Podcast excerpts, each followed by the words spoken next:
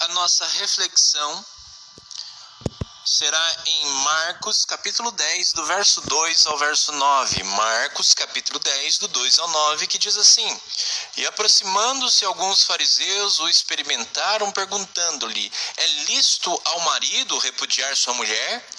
E lhes respondeu: Que vos ordenou Moisés? Tornaram eles: Moisés permitiu lavrar carta de divórcio e repudiar. Mas Jesus lhes disse: Por causa da dureza do vosso coração, ele vos deixou escrito esse mandamento. Porém, desde o princípio da criação, Deus os fez homem e mulher. Por isso deixará o homem a seu pai e mãe e unir-se-á à sua mulher, e com sua mulher serão os dois uma só carne.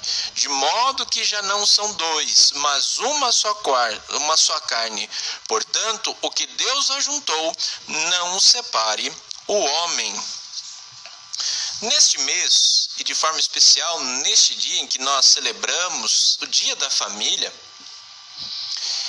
nós precisamos tratar de algo que destrói a família: o divórcio. O divórcio se tornou algo muito comum na nossa sociedade há alguns anos.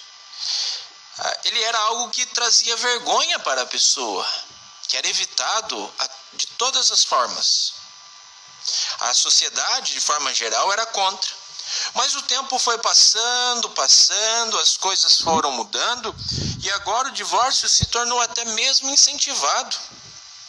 Na verdade, as pessoas já se casam. Quando se casam com a ideia de se divorciarem, parece que é um, um plano B, um plano de fuga.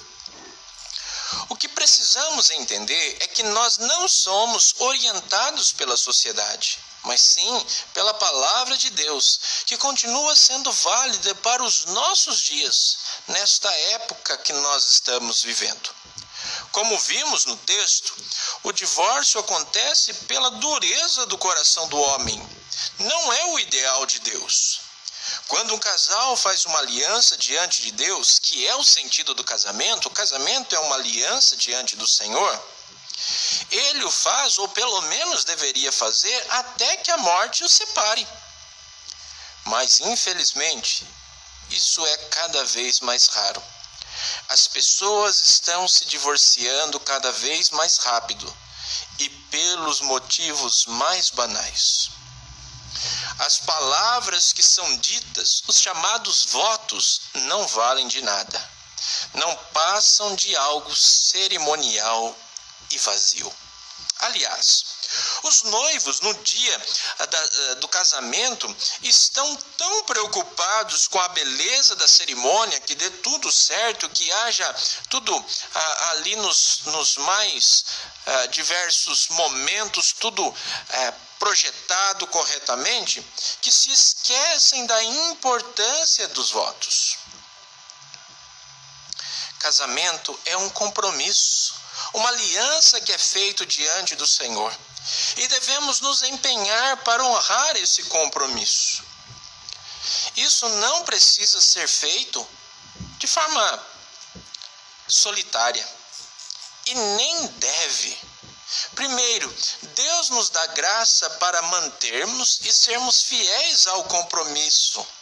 Segundo, devemos nos valer de pessoas mais maduras para nos auxiliar. Veja a importância das testemunhas que estão ao nosso lado neste dia. Converse, peça ajuda, não desista do seu casamento tão rápido. Em Cristo é possível restaurar um casamento quebrado, pois Cristo restaura as pessoas que estão nesta aliança. Pela graça de Deus, há esperança para o nosso coração, para o nosso casamento. Talvez você que esteja nos ouvindo nesta manhã tenha se divorciado por razões que a Bíblia não aprova. Querido, se arrependa disso. Se arrependa disso. Peça perdão ao Senhor, peça restauração. Porque em Cristo Jesus há restauração, há perdão verdadeiro. Eu sei que muitas pessoas sofrem por conta disso.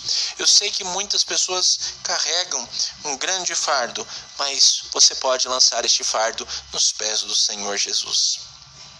há transformação de vida. Em Cristo Jesus há nova vida, há perdão, há transformação. Então venha para Cristo, venha e peça ajuda para que Ele abençoe seu casamento, para que Ele restaure o seu casamento. Ore pelo seu cônjuge, peça ajuda, peça graça de pessoas que estão ao seu redor. Não desista da sua família, não desista. E a você que no passado desistiu, no passado você se divorciou e agora está arrependido, volte-se para Jesus, volte-se para Ele, porque há verdadeiro perdão para este pecado também. E que Deus abençoe a sua família. E eu quero fazer novamente um convite a você. A você que está pensando em se divorciar. A você que está aí desanimado com o seu casamento, que já não vê mais esperança. Eu quero lhe fazer um convite. Venha hoje no nosso estudo com casais. Participe destes estudos, nós pretendemos fazê-lo todo mês. Venha, conheça um pouco mais, veja o que Deus pode fazer, qual é o projeto de Deus para o casamento. Não desista tão fácil assim. Há esperança em Cristo Jesus para nós e há também esperança para o nosso casamento. Que Deus abençoe sua vida. Eu quero orar por você especialmente, pela sua família, para que Deus o socorra neste tempo e para que você tenha o seu casamento aos pés do Senhor Jesus Cristo. Senhor nosso Deus, tem misericórdia, Senhor, de nós. Tem misericórdia de nós, Senhor. Derrama da tua graça sobre os nossos corações. Ó Senhor, eu não sei como estão os meus ouvintes nesta manhã. Eu não sei em que situação eles se encontram, mas é bem possível que alguns deles possam estar passando por problemas no casamento e estão pensando até mesmo em se divorciar. Outros talvez já tenham até mesmo se divorciado. Ó Deus, eu peço que o Senhor esteja trabalhando nesses corações, dando forças, restaurando, Deus, o casamento daqueles que que já não vem mais esperança, restaurando pessoas que se divorciaram, Senhor, que o Senhor leve perdão, que o Senhor leve transformação. Ó oh Deus, que o Senhor abençoe aqueles que estão pretendendo se casar. Que a tua boa mão esteja sobre eles, Pai.